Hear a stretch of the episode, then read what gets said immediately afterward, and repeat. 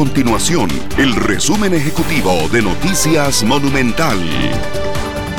Hola, mi nombre es Fernanda Romero y estas son las informaciones más importantes del día en Noticias Monumental. Los dueños de pulperías y mini super pidieron al gobierno que se les permita operar las 24 horas como una medida de reactivación económica. Los comercios que operan en horario nocturno piden que se les elimine la restricción y con esto volverse a ubicar como un servicio esencial. La fracción legislativa del Partido Unidad Social Cristiana no apoyará la propuesta de irse a vacaciones pagadas durante todo enero para dedicarse a la campaña electoral. Durante los últimos días se ha vivido una tensión entre los mismos diputados tras revelarse su intención de cara al cierre del año. Estas y otras informaciones usted las puede encontrar en nuestro sitio web www.monumental.co.cr. Nuestro compromiso es mantener a Costa Rica informada.